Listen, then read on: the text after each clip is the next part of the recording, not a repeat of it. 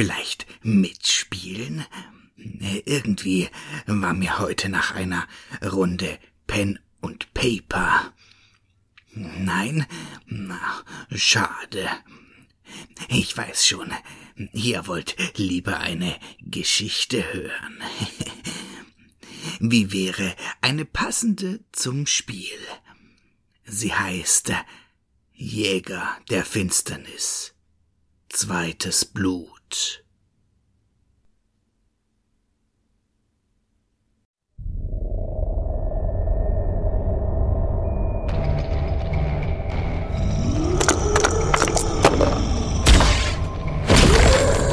Treffer. Jäger der Finsternis. Zweites Blut.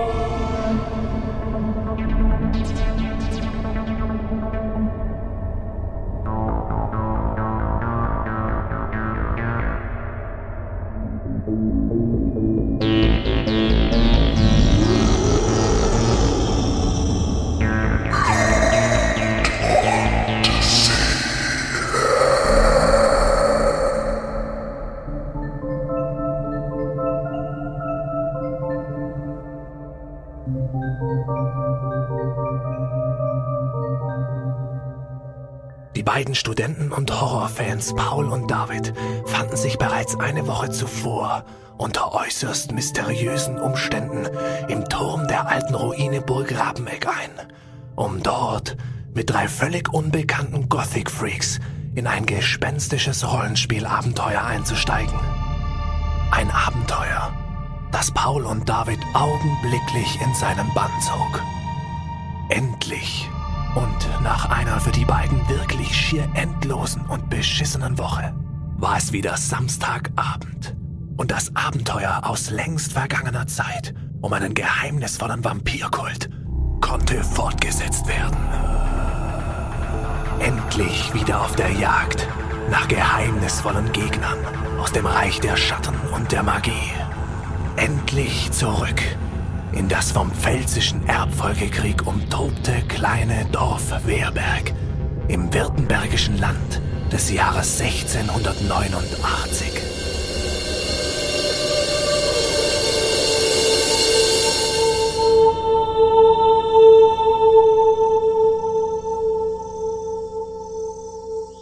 Es war wieder so ein warmer Sommerabend wie schon am Samstag zuvor. Nur dieses Mal trieb die schier unaushaltbare Vorfreude die beiden jungen Männer um einiges früher zu ihrer Verabredung in die Ruine der Burg. Die Sonne war noch nicht ganz untergegangen, als Paul und David bereits versuchten, durch den Verschlag des noch gut erhaltenen Burgturms in den erdgeschossigen Raum des Turmes zu gelangen, wo das Rollenspiel stattfinden sollte.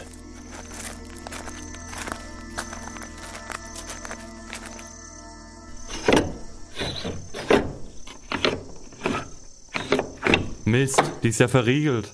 Dann lass uns da drüben an der Feuerstelle auf die drei warten. Komm. Okay. Die beiden hockten sich auf eine der Bänke, die um den Grillplatz im Burghof gestellt waren, und schauten auf die blutrot am Horizont versinkende Sonne.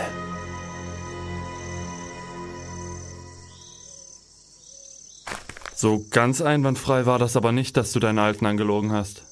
Ja, ich weiß. Aber jetzt spiel du hier mal nicht den Heiligen. Du wolltest doch heute Abend auch unbedingt weiterspielen. Weiß nicht. Kann sein. Aber früher oder später kommt das sowieso raus, dass du nicht bei Ellis Oma gewesen bist. Du hast ja recht. Ich rufe ihn einfach kurz an. Mhm. Hallo, Scheiße. ihr beiden. Wartet ihr schon lange? Wo, wo kommt ihr denn jetzt auf einmal her? Also, eigentlich brauche ich noch keinen Herzschrittmacher. Was ist denn mit deinem Finger geschehen, Paul? Das Brotschneidemaschinenmassaker, Teil 1. Ja, ich habe mich geschnitten. Der halbe Zeigefinger war ab. Aber sie konnten ihn zum Glück wieder dran nähen. Wie schrecklich. Du solltest den Verband wechseln. Dieser ist ja schon ganz durchgeblutet. Hallo, ihr beiden. Hey, Rafomir. Ihr seid zu früh dran. Komm doch wie letzte Woche erst um halb zehn. Leider können wir nicht früher. Okay, nächste Woche wieder um halb zehn. Aber wer bist du eigentlich? Und wo ist Lafelia? Lafelia wurde leider aufgehalten. Sie kommt vielleicht später noch nach. Ich bin Siddhartha. Siddhartha. Das war ja klar, dass du dich nicht Heidi oder Bärbel nennst. Ist es ein Problem für euch, wenn ich Ihren Platz einnehme? Nein, nein, das ist kein Problem. Überhaupt kein Problem. Ganz bestimmt nicht. Denn das rothaarige Mädchen anstelle von Lafelia stand ihr auf jeden Fall rein äußerlich in nichts nach. Ebenfalls im Gothic-Style trug auch Siddhartha schwarzen Lippenstift und einen auffällig blassen Teint. Ihre wunderbaren langen tiefroten Haare trug sie zu einer Hochfrisur aufgesteckt, so dass ihr wunderschöner Nacken mitsamt ihrem tiefen Dekolleté entsprechend zur Geltung kam. Weiter trug sie ein langes, rotes, mit schwarzer Spitze besetztes, hautenges Samtkleid. Und ebenso wie Laturia durchsichtige, schwarze, bis über die Ellenbogen reichende Handschuhe. Na, habt ihr Lust? Klar Definitiv. Doch. Na dann, auf nach Wehrberg. Die fünf gingen gemeinsam zum alten Turm. David und Paul waren begeistert. Dieser Gothic-Look hatte irgendwie etwas. Irgendwie verhieß er unentdecktes Land. Herzlich willkommen. Tretet ein. Komisch. Jetzt ist sie ja offen. Ihr habt wohl plus 20 auf Schleichen, was? Die Gruppe machte es sich beim Schein der Kerzen gemütlich. Jeder breitete seinen Charakterbogen und seine Würfel vor sich aus. Gekonnt begann Raphomel damit, die Spieler in die Handlung der Geschichte einzuspinnen. Begeben wir uns also wieder in das von Krieg und merkwürdiger Seuche heimgesuchte kleine Dorf Wehrberg im Jahre des Herrn 1689. Nach den schrecklichen Ereignissen der letzten beiden Tage, dem schrecklichen Tod von Frau Wamsschneider, der jungen Frau des Bürgermeisters, und dem Fund der magischen Kugel der Liliata, die ihr unter der Linde ans Licht gebracht habt, konntet ihr den entscheidenden Hinweis auf einen Valerion-Vampir erhalten. Einen magischen Hüter der sieben unreinen Geister. Ihr hattet großes Glück und konntet eine Depesche per Postkutsche zu eurem Mentor Professor Gründner nach Basel senden, um mehr Informationen über Die schwarze Priesterin Liliata zu erhalten. Allerdings könnt ihr mit einer Antwort Gründners in frühestens, wenn überhaupt, vier Tagen rechnen.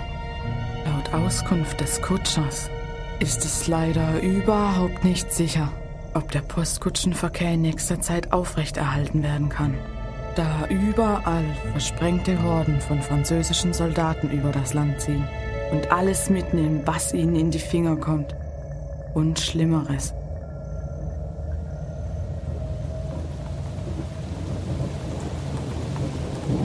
Für die beiden vergeht eine zweite verregnete Nacht in dem arg geplagten Dorf. Glücklicherweise kommt es zu keinen weiteren Zwischenfällen. Am folgenden Morgen entscheiden sich David und Paul, das Haus des Bürgermeisters als Festung weiter auszubauen. Die Männer beginnen damit, selbst angefertigte Kreuze rund um das Haus herum aufzustellen. Die Fenster, Türen und der Kamin werden abgedichtet und das wenige Tafelsilber, das die armen Dorfbewohner noch haben, wird eingeschmolzen, um Pfeilspitzen zu gießen, die an die noch verbliebenen sieben Männer des Dorfes verteilt werden. Der wochenlangen ungewöhnlichen Hitze folgt jetzt ein andauernder kalter Regen, der die beiden Jäger der Finsternis zwingt, im Haus zu bleiben. Die wenigen Vorräte werden rationiert. Die Frauen versuchen trotz der wenigen Kartoffeln, Zwiebeln, Kohl und etwas Dörrfleisch einen leckeren Eintopf zuzubereiten, während die Männer des Dorfes sich mit ihren Langbögen im Hausflur des ersten Stockwerks in ihrer Treffsicherheit üben. So vergeht ein weiterer Nachmittag, ein weiterer Abend und wieder senkt sich die Nacht über das kleine württembergische Dorf. Was wird sie wohl bringen? David, du hast die erste Wache.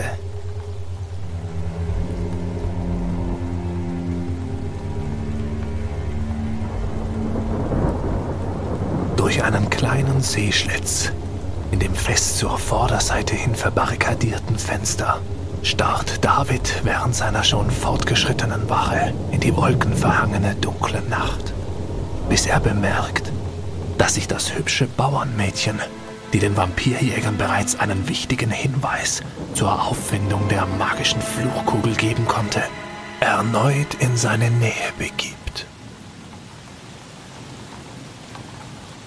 Ich heiße übrigens Lena, gnädiger Herr. Lena. Schöner Name. Aber den gnädigen Herrn kannst du dir echt sparen. Wenn ihr das so wollt, glaubt ihr, wir werden diesen grässlichen Schrecken hier heil überstehen? Ich. Ich hoffe doch. Naturia spielte das Bauernmädchen wieder so verblüffend, dass der bereits an Bille vergebene David in dem sowieso nur von wenigen Kerzen beleuchteten Turmzimmer fast schon zu tief in Laturias oder Lenas Augen versank. Diese Nacht. Sie ist so dunkel und bedrohlich, so unheilschwanger. Dabei könnten die Nächte doch so schön sein. Eigentlich liebe ich die Nacht.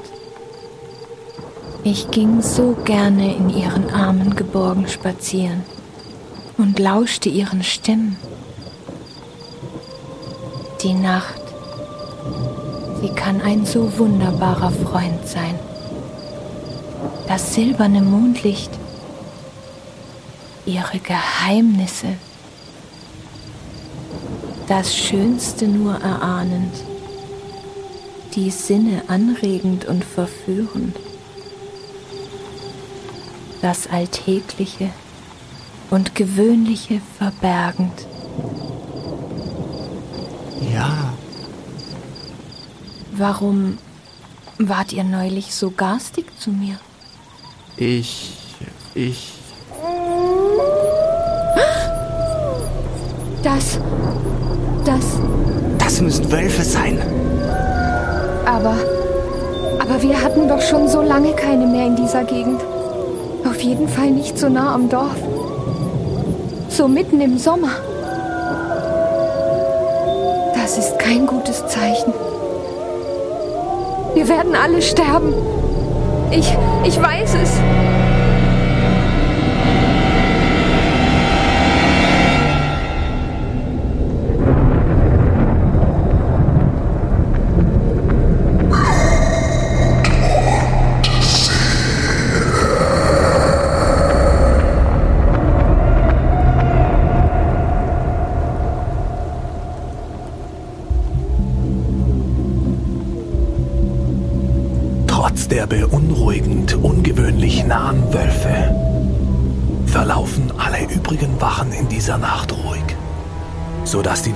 Übrig gebliebene kleine Gruppe Menschen wenigstens für ein paar Stunden wertvollen Schlaf finden kann.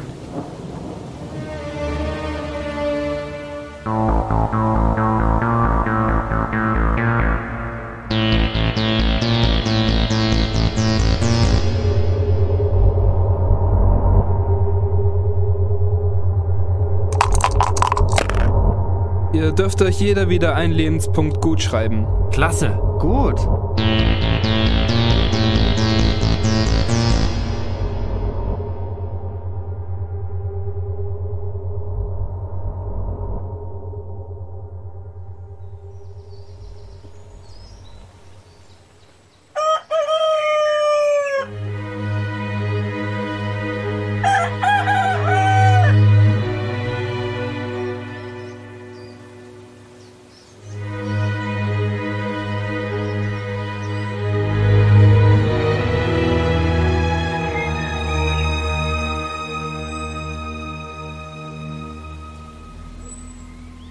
Nächsten Morgen hört es schließlich auf zu regnen.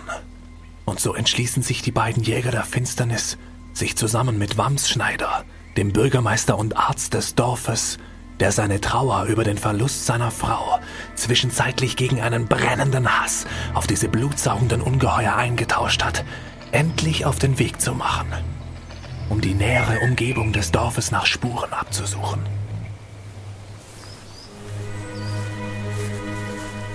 Das kleine Dorf Wehrberg liegt abgelegen in einem schmalen Tal mitten im tiefsten und von Geheimnissen und Legenden umwitterten Schwarzwald.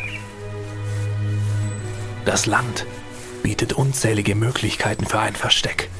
Es gibt zahlreiche im schier endlosen Grün des Waldes verborgene Schluchten mit vielen versteckten Felspassagen, Bächen und Lichtungen, die teilweise noch kein Mensch zuvor betreten hat. Die drei Männer steigen in ein kleines Tal hinab, in dem sich ein kleiner Bach durch das dichte Grün schlängelt. Der Wald hat etwas Mystisches, etwas Tiefes, Fühlbares, Geheimnisvolles. Der kleine Bach zieht sich so verwinkelt durch das Tal, dass sich immer nur wenige Meter zur Einsicht vor den Männern erschließt, bevor der nächste riesige Felsen vor ihnen aufragt. Die genügsamen wenigen Menschen dieser Region, die noch bis vor kurzem ein ruhiges und zufriedenes Leben führten, waren fast ausschließlich Holzarbeiter, Bauern und Flößer der Enns-Nagold-Linie. Bis, ja, bis eben der pfälzische Erbfolgekrieg gegen die Franzosen in ihrem schönen Schwarzwald entbrannte.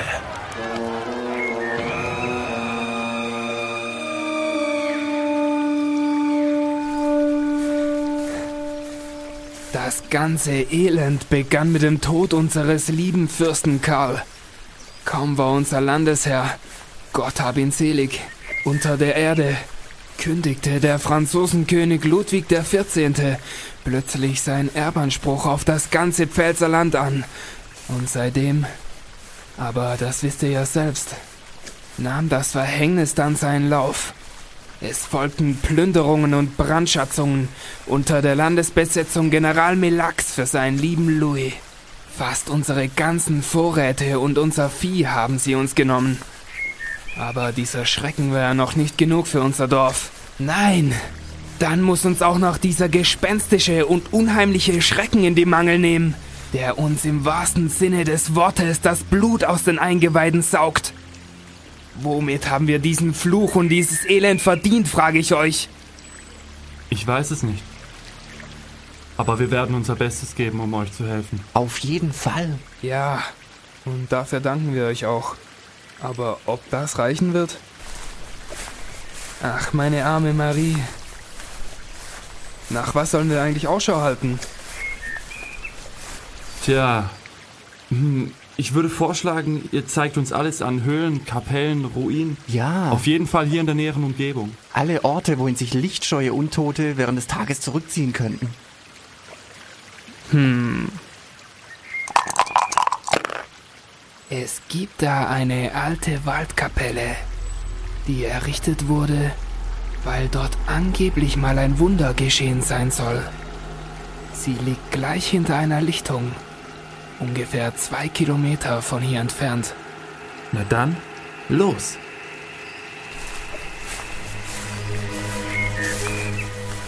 Nach circa 20-minütiger Wanderung betreten die drei eine kleine, sonnendurchflutete Lichtung.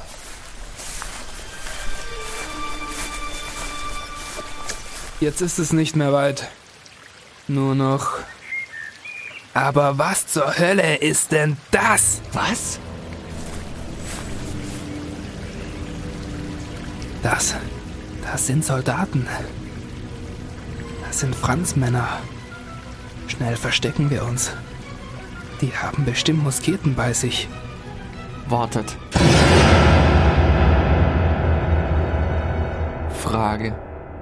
Was genau können wir erkennen? Ihr steht circa 25 Meter von drei auf der Erde liegenden französischen Soldaten entfernt. Entweder ihr geht näher und riskiert eine Konfrontation. Oder ihr macht einen erweiterten Prüfwurf von plus 12 aus auf Sehen.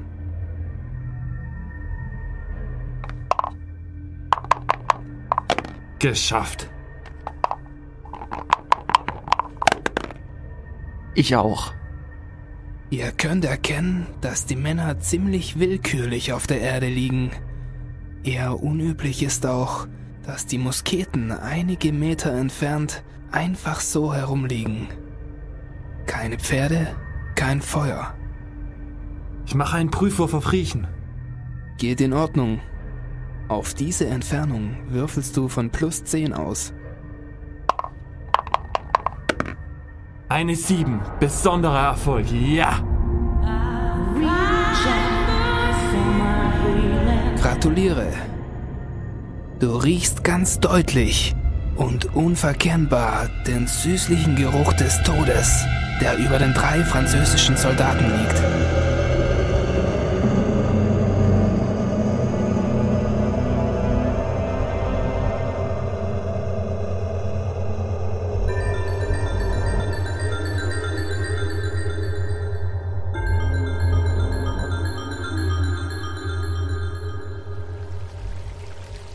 Drei Männer begeben sich zu den Leichen und beginnen damit, die Toten etwas genauer zu untersuchen.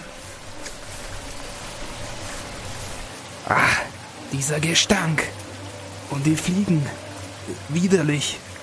Wormsschneider schätzt, dass die Leichen etwa zwei Tage alt sind. Es fällt lediglich auf, dass bei allen dreien eine Spur geronnenen Blutes aus der linken Ohrmuschel herausgetreten ist. Merkwürdig. Sehr merkwürdig. Naja. Wie dem auch immer sei. Wamsschneider macht sich jetzt daran, die Taschen der Soldaten zu plündern. Nun rück schon raus, was du in deinen Taschen hast. Ah. Puh. Na also. Pah. In der Hölle soll der schmoren, dreckiges Franzosenpack. Hey, hey, immer ruhig. Was soll denn das heißen? Seid ihr vielleicht auf deren Seite? Das nicht, aber wollt ihr euch mit denen auf eine Stufe stellen? Ach was. Jeder bekommt, was er verdient. Und fertig. Rätselhaft. Was hat diese Männer nur getötet? Keine Ahnung. Das Blut wurde ihnen auf jeden Fall nicht ausgesaugt. Aber ich denke, wir sollten trotzdem vorsichtig sein. Das auf jeden Fall. Kommt, gehen wir zu dieser Kapelle.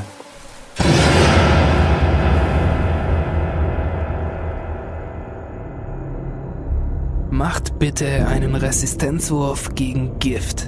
Was? Leichengift. Na toll. Keine Panik. Das Risiko ist gering. Ihr dürft von plus 18 auswürfeln. Na, wenigstens was. Locker die 21 gepackt. Eine 11. Gut, das dürfte ja wohl easy werden. Fuck. Eine Eins. Tja, Infiziert. so ein Pech. Was jetzt? Du steckst in der Inkubationszeit. Ich werde in den nächsten 24 Stunden dreimal auswürfeln, ob und wenn ja, wie stark die Leichengiftinfektion ausbricht. Na toll. Kann ich vorerst weiter? Du musst sogar. Denn du weißt ja noch nichts von deinem Glück.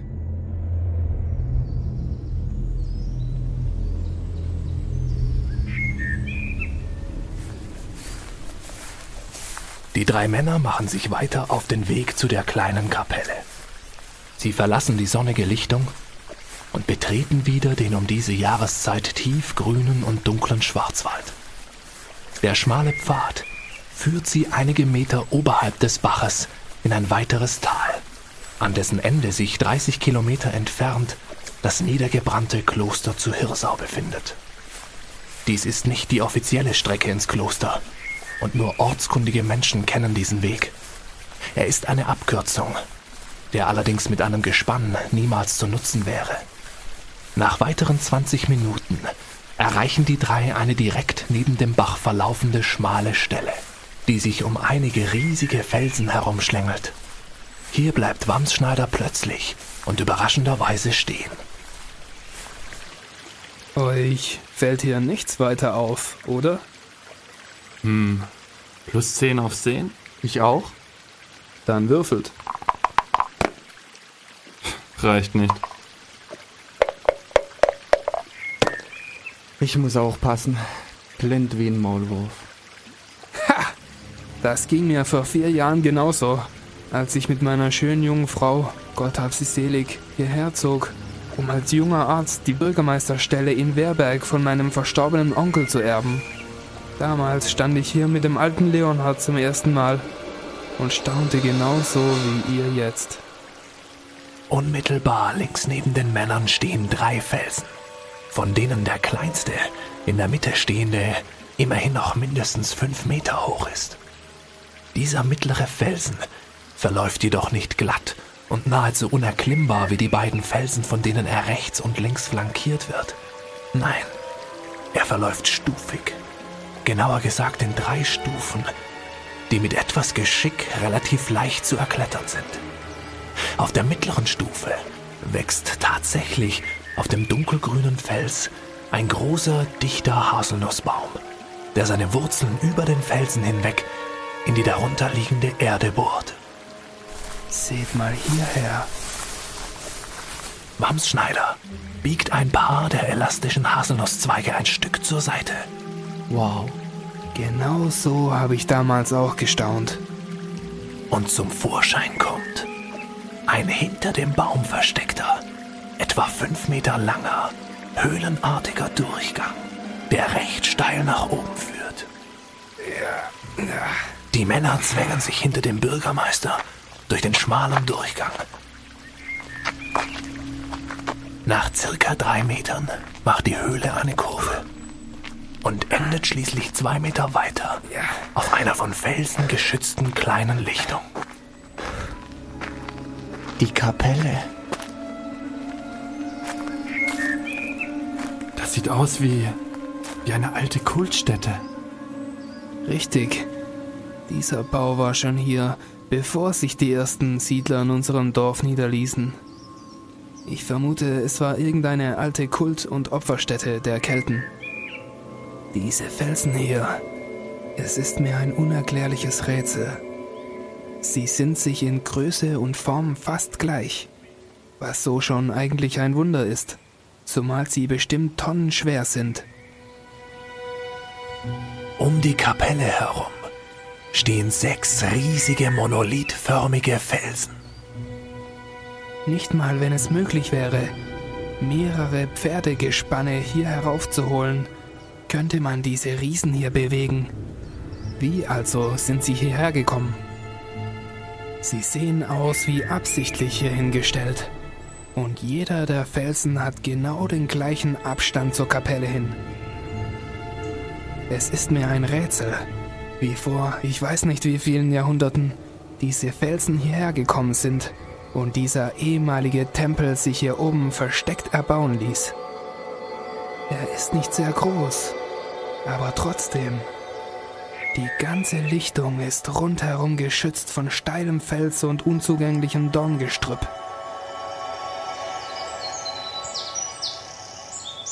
Ihr habt vorhin etwas von einer Legende erwähnt.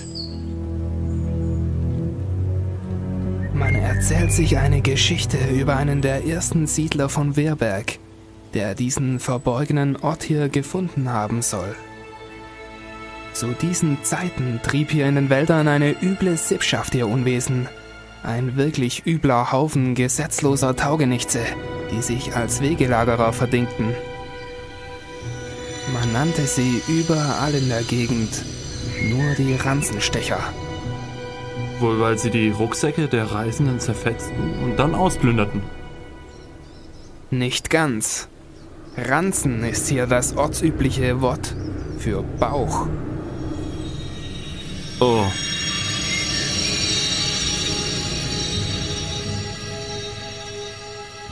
Naja, jedenfalls kam besagter Jeremias, nachdem er von den Ranzenstechern gehetzt wurde, irgendwann atemlos am Fuß der drei Felsen hinter denen sich der Höhlenaufstieg zur Lichtung befindet, an und konnte einfach nicht mehr weiter. Er betete angeblich zu seinem Herrn, er möge ihn doch retten und bewahren. Und kurz darauf, als er die Ranzenstecher bereits deutlich hören konnte, schoss auf einmal ein ganzer Schwarm Wildtauben aus dem Dickicht hinter der Haselnuss hervor. Es waren so ungewöhnlich viele, dass Jeremias schließlich den Zugang zur Lichtung und somit die alte Kultstätte fand. Er konnte sich vor den Ranzenstechern verstecken und war gerettet. Interessant. Gleich darauf verpasste man dem Tempel dann ein Kreuz und nannte es Kapelle. Oder auch von manchen Dorfbewohnern Taubenschlag genannt. Wahrscheinlich hat sich irgendein Pfaffe das Ganze ausgedacht, um dieses geheimnisvolle und peinliche Artefakt aus alter Zeit in die Kirche einzugliedern. So und durch andere Geschichten hat man während der Christianisierung ja häufig die Stätten der alten Religion kurzerhand umfunktioniert. Also ich bin dafür, wir sehen uns dort einfach mal ein wenig um. Na dann, go!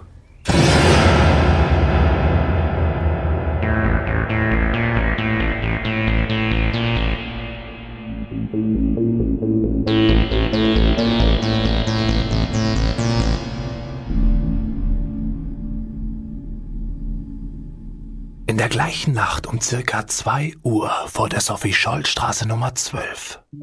Dem Mehrfamilienhaus, in dem sich Ellie, David, Bille, die gerade in London weilte, Klaus, Paul, David und natürlich Herr Müller, ein riesiger und immer hungriger Schäferhundmischling, eine geräumige Altbauwohnung miteinander teilten.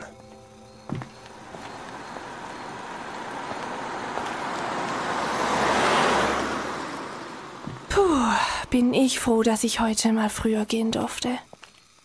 Der Job nervt echt. Wo ist denn der? Ah, hab ihn schon.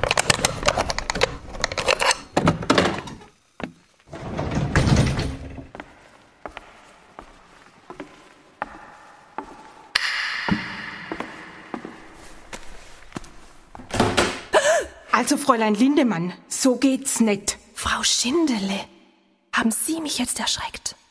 Da stand sie vor ihr, wieder einmal und unverkennbar.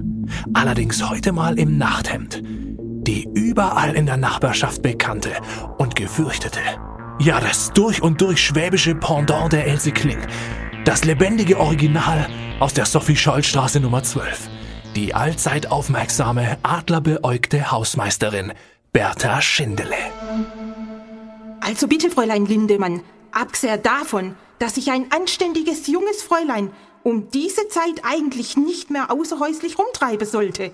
Auch nicht zur Arbeit in äußerst zweifelhaftem Etablissement. Aber das geht mir ja nix an. Genau, Sie sagen es, Frau Schindele. Das geht Sie überhaupt nichts an. Muss ich Sie jedoch leider trotzdem darauf aufmerksam machen, dass die Kehrwoche diese Woche zum wiederholten Mal wieder nicht gemacht wurde. Tatsächlich. Dann entschuldigen Sie bitte. Ich dachte eigentlich, mein Mitbewohner hätte das gemacht. Ich kümmere mich gleich morgen drum.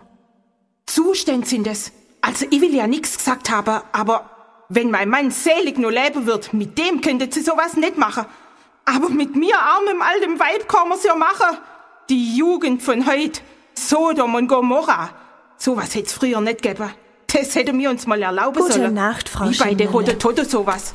Aber so geht's nicht weiter. So nicht, das kann ja ich sagen. Gott sei Dank. Hallo, Herr Müller. Hey, ja, ja, ist ja gut. Du freust dich immer und hast auch nie schlechte Laune wie diese alte. Hey, da brennt ja noch Licht in der Küche. Hey, Klaus, du bist ja auch schon da.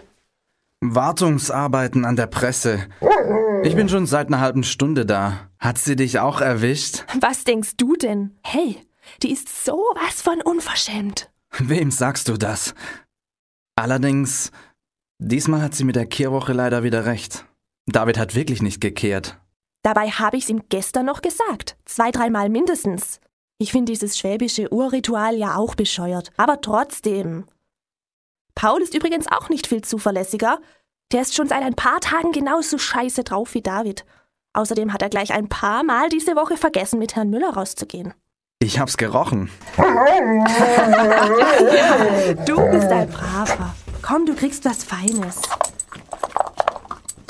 Hey, hey, hey, nicht so gierig. Da fällt mir ein, ich habe ja auch noch gar nichts gegessen. Oh, ich glaube, ich mache mir noch schnell was. Das kannst du vergessen. Es ist nichts eingekauft. Im Kühlschrank herrscht gähnende Leere.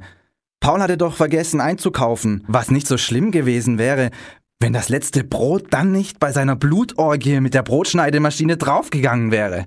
Hey, das gibt's doch nicht und morgen ist Sonntag. Die beiden wollten gestern noch gehen. Jetzt reicht's. Wo sind die Schnullerbacken eigentlich? Davids Karre steht jedenfalls nicht im Carport. Keine Ahnung. Aber warten wir einfach noch eine Weile. Die müssten ja bestimmt irgendwann demnächst kommen. Dann können wir den Scheiß, der diese Woche gelaufen ist, besprechen und gleich aus der Welt schaffen. Dass Paul überhaupt mit seiner frischen Wunde schon wieder auf Tour geht? Wie wär's mit einer Akte X aus der dritten Staffel so lange? Ja, super Idee. Ich glaube, ich habe auch irgendwo noch eine Packung Chips gesehen. Mein Retter. Was für welche? Hm, ich glaube englisch gewürzt. Also Salz und Essig. Bäh, die kannst du selber essen. Ich faste. Wo wollen wir glotzen, Scully? Bei dir oder bei mir? Lieber bei dir, Mulder. Deine Glotze ist einfach größer.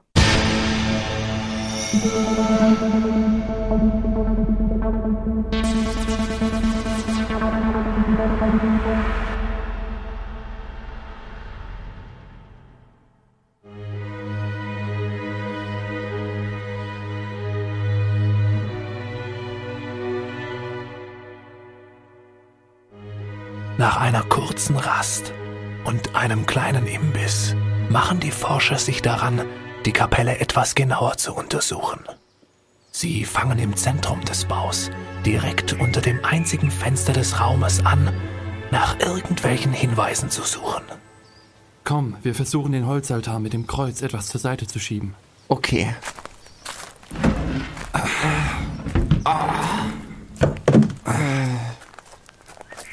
Schau mal, der Untergrund ist aus Felsgestein. Gib mir den Zweig, den wir vorhin abgebrochen haben. Dann können wir den Dreck etwas vom Boden abkratzen.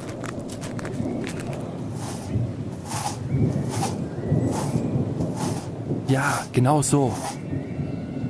Sieh mal. Auf dem freigelegten Boden entdecken die Männer eine in den Felsen eingeritzte, gerade noch so lesbare Inschrift. Das. Wir müssen uns beeilen. Es zieht wieder ein Gewitter auf. Ich habe ein Notizbuch und Kohle dabei. Schreib dir die Inschrift auf und dann ab zurück ins Dorf. Wir können sie ja später übersetzen. Okay, genau. Gesagt, getan, machen sich die drei kurze Zeit später auf den Weg zurück zum Dorf.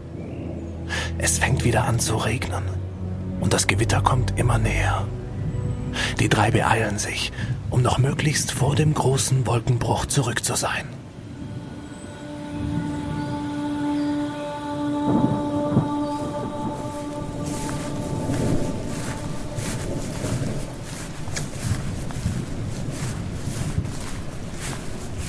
Da ist ja schon wieder die Lichtung, wo wir die Franzosen fanden. Aber, Was ist denn? aber das, Was denn? das, das kann doch nicht sein. Was? Das gibt's doch nicht. Was ist denn los? Sie sind weg. Einfach weg. Hier. Das Gras, auf dem sie lagen, ist noch blattgedrückt. Aber ansonsten keine Spur von ihnen. Verdammt. Scheiße. Los. Wir müssen so schnell wie möglich zurück ins Dorf. Ja, beeilen wir uns.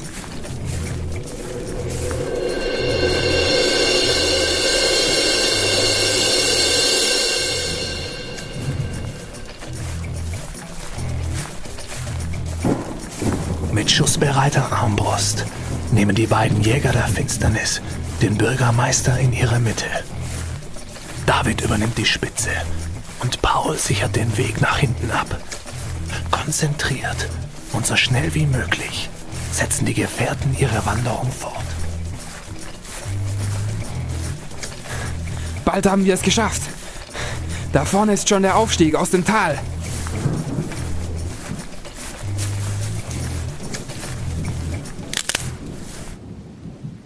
Habt ihr das gehört? Was war das? Und plötzlich stürzen die drei untoten Soldaten hinter ein paar Tannen hervor. Verdammt, fuck!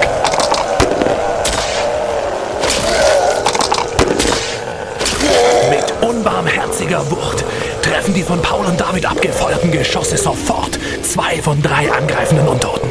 Einer wird direkt im Schädel getroffen, geht zu Boden und bleibt reglos liegen.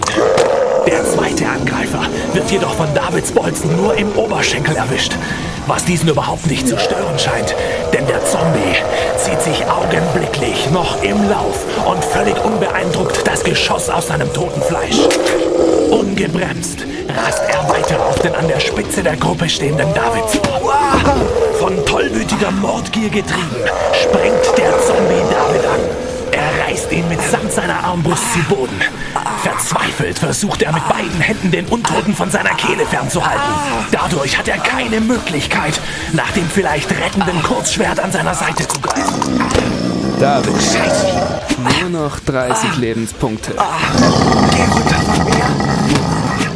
Paul hingegen gelingt es gerade noch, sein Kurzschwert zu ziehen, bevor ihn der zweite untote Soldat auch schon mit seinem Säbel attackiert. Untote erwischt dich nicht. Dein Angriff, Paul. Alles klar. Natürlich immer drauf mit dem versilberten Kurzschwert. 18. Shit. Kritischer Schaden. Paul rutscht bei seinem Angriff aus, verliert das Gleichgewicht und geht so hart zu Boden, dass ihm sein Kurzschwert aus der Hand fällt. David. Es gelingt dem Zombie über dir immer mehr, dir die Kehle zuzudrücken. Du spürst, wie dich deine Kräfte ganz allmählich verlassen und du auch anfängst, alles nur noch ganz verschwommen wahrnehmen zu können. Das Leichengift fängt nämlich an zu wirken. Scheiße! Amtsschneider! Helfen Sie mir! Hey, hilf uns, verdammt! Tja, leider, leider. In absoluter Panik flieht der völlig entsetzte Wamsschneider. Ah, ein fürchterlicher Hieb trifft Pauls linken Oberschenkel. Unerbittlich bohrt sich der Stahl des Franzosensäbels tief in das Fleisch des Dämonenjägers. Paul, 28 Lebenspunkte. Sofort zieht der Untote den Säbel wieder aus der Wunde und setzt zum alles vernichtenden tödlichen Heber. Pauls Waffe ist viel zu weit entfernt, um sie noch effektiv einsetzen zu können. Seine Verletzung zu stark, um noch irgendwie dem Hieb des untoten Soldaten auszuweichen. Auch die Feole mit dem Weihwasser würde er nicht mehr aus dem Rucksack bekommen können. Es ist vorbei. Es ist aus. Paul sieht zu seinem ebenso hoffnungslos unterlegenen Freund hinüber und wartet auf das unausweichliche Ende.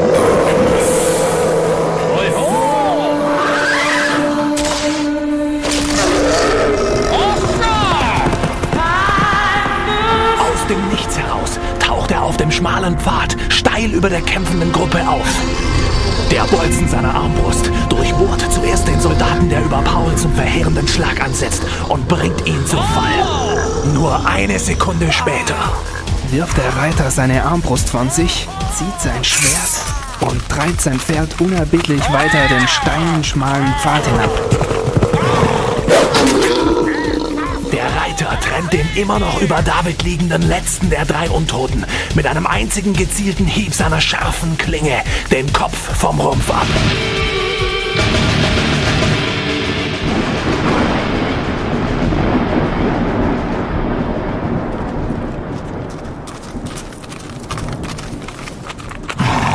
Grüezi wohl, ihr beiden!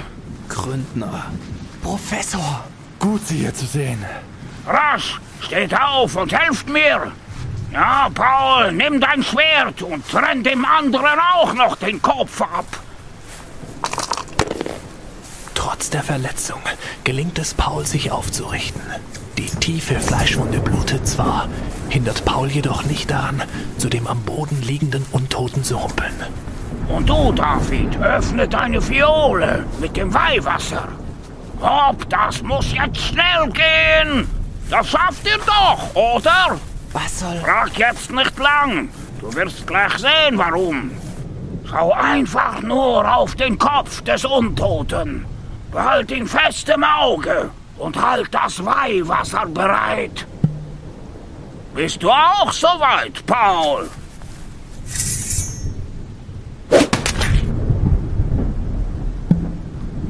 Jetzt ja. Für dich gilt das Gleiche. Und passt mir ja gut auf. Gespannt starren die drei Jäger der Finsternis auf die vor ihnen abgetrennten, reglos am Boden liegenden Köpfe der französischen Soldaten. Die Köpfe. Gleich! Sie bewegen sich. Haltet euch bereit! Fast gleichzeitig öffnen sich jetzt die ekelhaften Köpfe der Untoten und herauskriecht ein schwarzes, mit Tentakeln bestücktes Etwas. Ein Etwas, das aussieht wie eine Kreuzung aus einer Kakerlake und einem Blutegel mit mehreren Armen und Saugnäpfen. Jetzt! Gieß das Weihwasser drüber!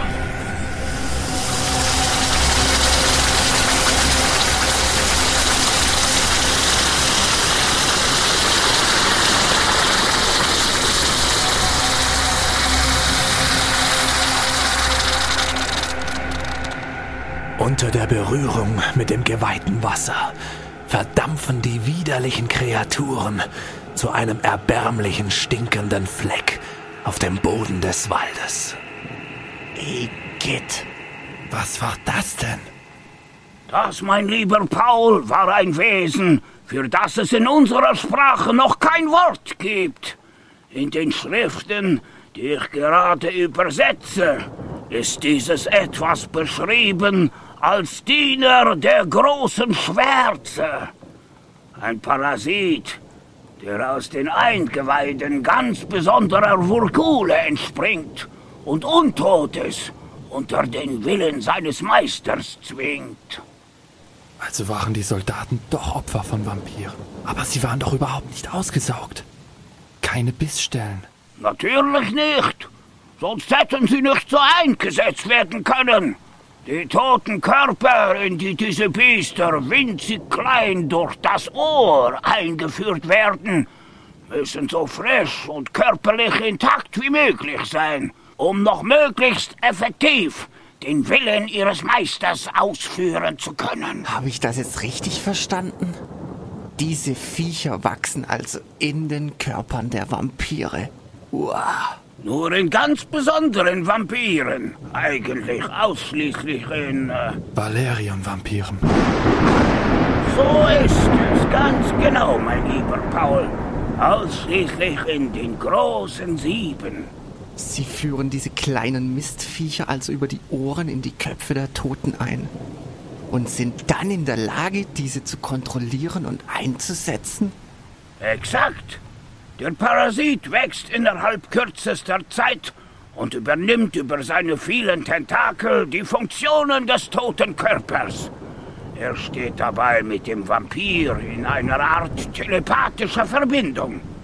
Ich vermute sogar, dass der Valerion gänzlich alles mitbekommt, was der Parasit durch den toten Körper übermitteln kann. So eine Scheiße. So kann man das durchaus auch ausdrücken, Meister David. Ach, und im Übrigen freuen wir uns wirklich außerordentlich über diese spektakuläre Rettungsaktion. Absolut. Ist gut. Nachdem ich eure Depesche erhalten habe, habe ich mich sofort entschlossen aufzubrechen. Mit der Kutsche hätte das viel zu lange gedauert. Außerdem war es überhaupt nicht sicher, ob in diesen Zeiten überhaupt eine in diesen Teil des Landes fährt. Überall sind Truppen unterwegs. Ich musste sehr vorsichtig sein. Und umso mehr bin ich froh darüber, vor ein paar Stunden endlich heil in Wehrberg angekommen zu sein. Ja, die Leute haben mich freundlich aufgenommen und mir auch gleich erklärt, wo überall ich nach euch suchen könnte. Die neu gewonnenen Erkenntnisse haben mich dazu bewogen, unverzüglich aufzubrechen. Ja, und hier bin ich. Und keine Sekunde zu früh. Gehen wir los. Ja, gehen wir los. Wird es gehen, Paul?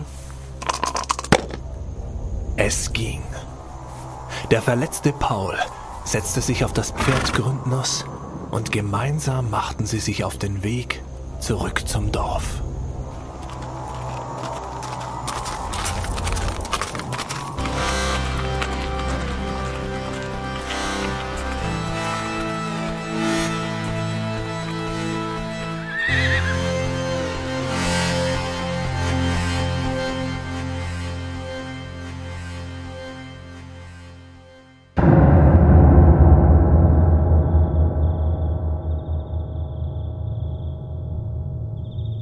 Anderen müssten bald kommen. Was? Was haltet ihr davon, wenn wir jetzt abbrechen und noch eine kleine Party veranstalten? Es wollen noch ein paar Freunde von uns vorbeikommen. Und wir haben ein paar Getränke im Kofferraum. Die schreien danach, ausgesoffen zu werden. Ja, lasst uns ein bisschen feiern. Ihr wollt jetzt schon aufhören? Wir können uns ja nächste Woche zweimal treffen.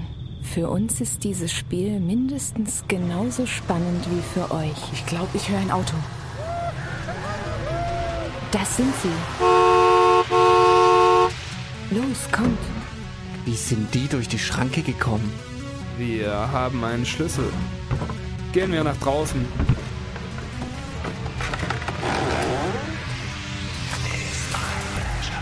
Die fünf gingen nach draußen und blickten auf einen riesigen alten schwarzen Kombi. Der Kombi stand dicht neben der Feuerstelle im Hof. Und aus ihm heraus stiegen sechs weitere Gestalten im Gothic-Look. Hey, hallo. Seid gegrüßt, Kinder der Nacht. Hi. Ich bin Säulen. Aha, Bellana ist mein Name, Jäger der Nacht. Ich bin Paul. dann bin ich wohl David. Ist mir eine Ehre. Ich bin Cephalosh. Eine Ehre? Wir kennen uns ja bereits. Hi, Lafelia. Grüß dich. Dann lasst uns diese Nacht mal feiern. Ruckzuck brannte ein Feuer. Und aus dem riesigen Kofferraum des Kombis kam einiges an Bier und Härterem zum Vorschein. Auch ein Bier, David? Klar, ich nehme eins. Hier, Paul. Danke, aber ich muss heute fahren. Ach komm schon, Paul. Eins geht doch immer, oder? Komm, Paul, wir pennen im Auto. Morgen ist Sonntag und die Nacht ist warm. Wir könnten doch alle hier schlafen. Also gut.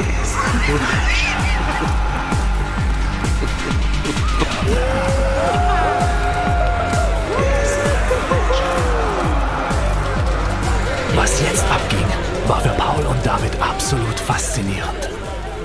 Die Nacht, das Aussehen der Leute, die Musik, das alte Gemäuer. Es passte einfach alles.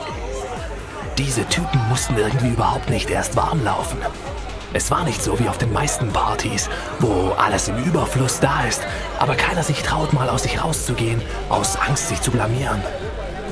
Diese Leute waren von 0 auf 100 und zwar sofort. Wild tanzten sie durch die Gegend, rezitierten Gedichte, lachten, sangen und spackten einfach ab. Seid ihr eigentlich Gothic? Wir sind viele.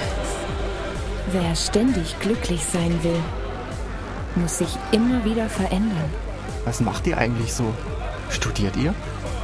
Was fragst du nach dem, was gestern war? Oder morgen wieder ist? Komm, David. Komm. Komm und tanz mit uns. Ja, tanz mit uns. Lebe ganz im Jetzt okay. Alles gut.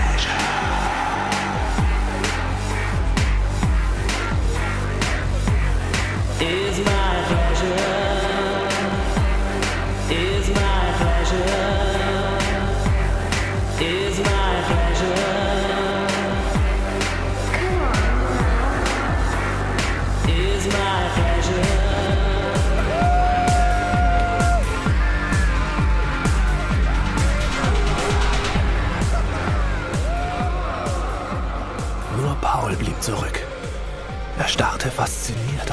da geschah.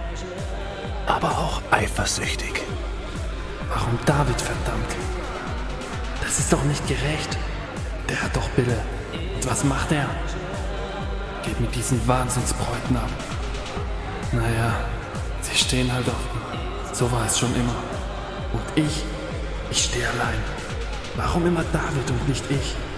Warum fragt mich keiner, ob ich mit ihr tanzen will? Ich wünschte, ich hätte die gleiche Wirkung auf sie wie David. Bravo!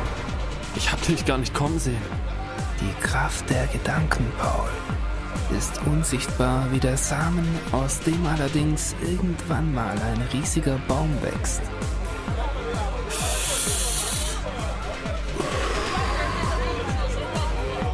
Willst du einen Zug? Äh, nein, ich glaube, das ist nichts für mich. Schade. Du weißt nicht, was du versäumst. Na, ich weiß nicht. Genau. Aber hast du nicht Lust, dich mit mir ein wenig nach da oben auf den Wehrwald zu setzen? Hm. Ganz schön hoch. Egal, ich bin dabei.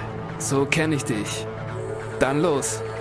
Die beiden machten sich daran, den Wall an seiner niedrigsten Stelle zu erklimmen. Dann balancierten sie auf dem steil nach oben, rund um die Burg führenden Wehrwall, bis hinauf an seine höchste Stelle, wo sich der Wall über einer Schlucht erstreckt, die mindestens 20 bis 30 Meter tief ist. Herrlich. Ja. Aber setzen wir uns. Ein bisschen schwindlig ist mir schon. Echt?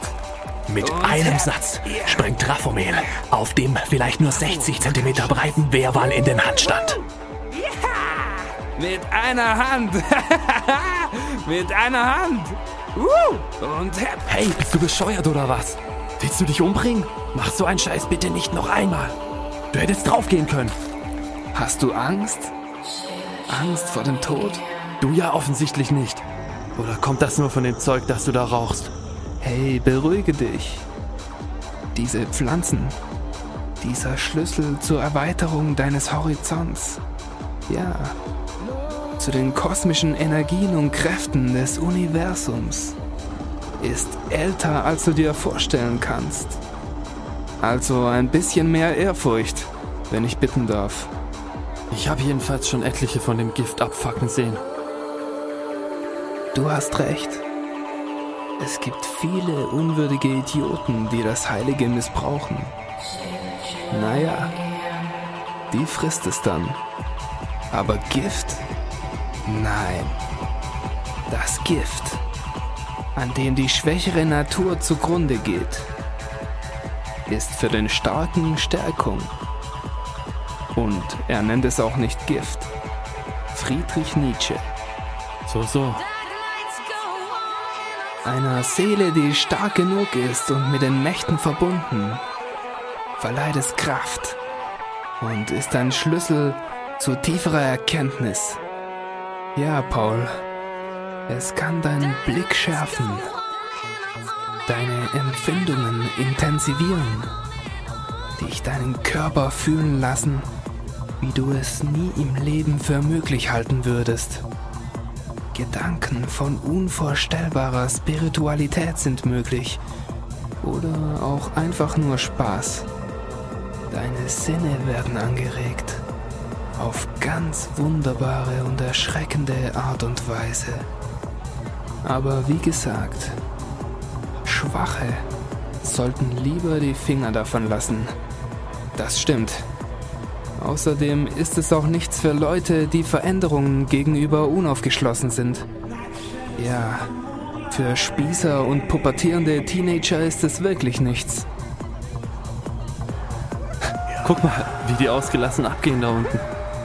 Ja, sie genießen. Sie feiern diese herrliche Sommernacht im Hier und Jetzt. Ohne Zweifel und Angst vor Konsequenzen. Raphomel zog erneut seinen Tabaksbeutel hervor und begann sehr geschickt damit einen Joint zu drehen. Neugierig Und nicht uninteressiert beobachtete Paul, wie er kleine Stücke einer grünlichen Pflanze in den Tabak mengte. Paul hatte schon oft dabei zugesehen, wie einige seiner Kumpels sich so ein Ding auf Partys drehten. Er selbst und die anderen aus der Sophie-Scholl-Straße waren jedoch schon immer strikt dagegen. Zudem sie bei einigen ihrer Bekannten mit ansehen mussten, wie die zu echten Arschlöchern mutierten und nur noch diesen Scheiß im Kopf hatten. Woher weiß man denn, ob man stark genug ist? Eine gute Frage, Paul. Leider weißt du manches im Leben erst, wenn du es selbst ausprobiert hast. Aber mach dir keinen Kopf. Es ist vielleicht wirklich besser, du lässt es. Komm, gehen wir wieder zu den anderen. Warte. Lass es mich versuchen. Bist du dir da sicher? Ja. Also gut. Du musst den Rauch ganz tief einatmen. Okay.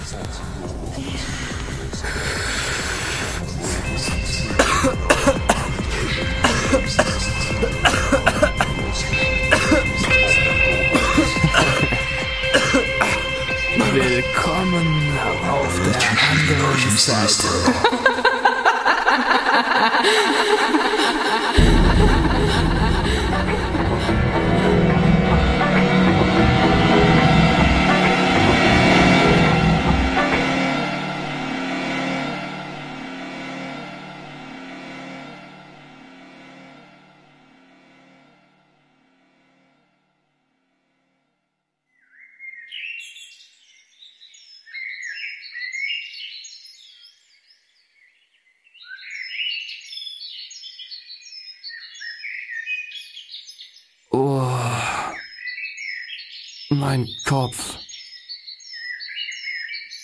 Kann jemand bitte mal dieses scheiß grelle Sonnenlicht abstellen? Scheiße. Und kalt ist es auch noch. David? Hey. David, aufwachen. Bin wach. Ich traue mich nur noch nicht, meinen Kopf zu bewegen und die Augen aufzumachen. Ja, das wird kein Spaß. Glaub mir. Aber da musst du durch.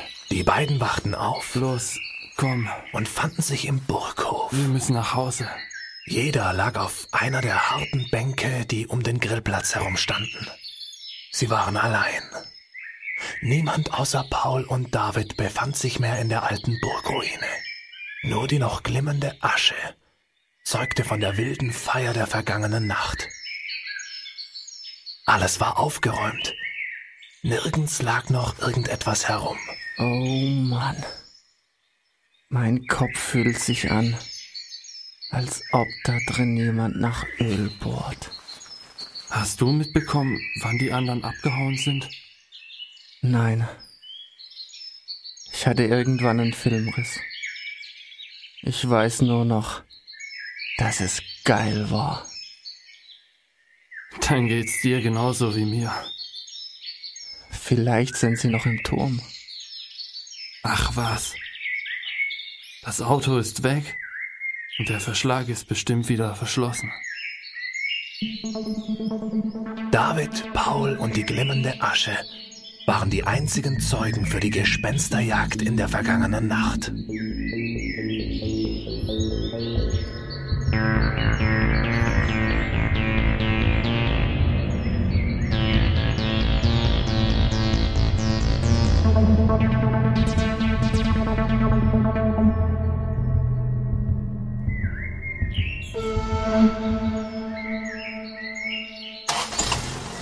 Nachdem Paul und Davids Mageninhalt auf eher unnatürliche Art und Weise wieder das Licht der Welt erblickte, machten sich die beiden irgendwann schließlich daran, mit Davids alter Karre ihren Zielbahnhof, die Sophie-Scholl-Straße Nummer 12, anzusteuern.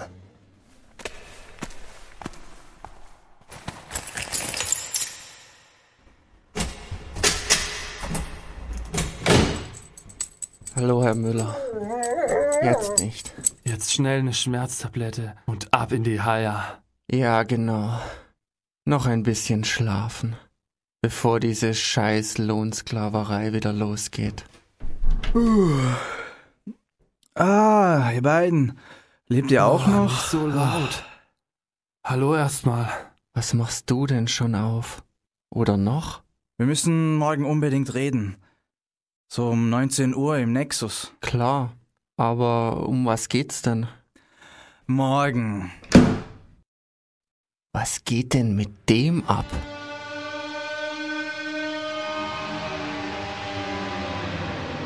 Mit morgen meinte Klaus natürlich noch diesen Sonntagabend. Ihr werdet's vielleicht hören. Im dritten Blut.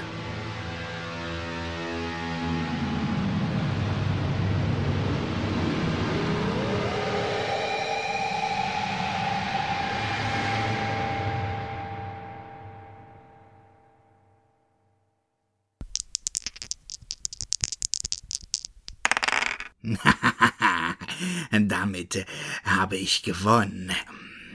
Ach ja, es ist doch immer wieder schön, wenn man ein Spiel gewinnt. Aber leider laufen nicht alle Spiele immer so, wie man es sich wünscht. Naja, wir werden sehen, wie es für die beiden weitergeht. Irgendwann. Bis dahin, denkt immer daran, immer schön gruseln.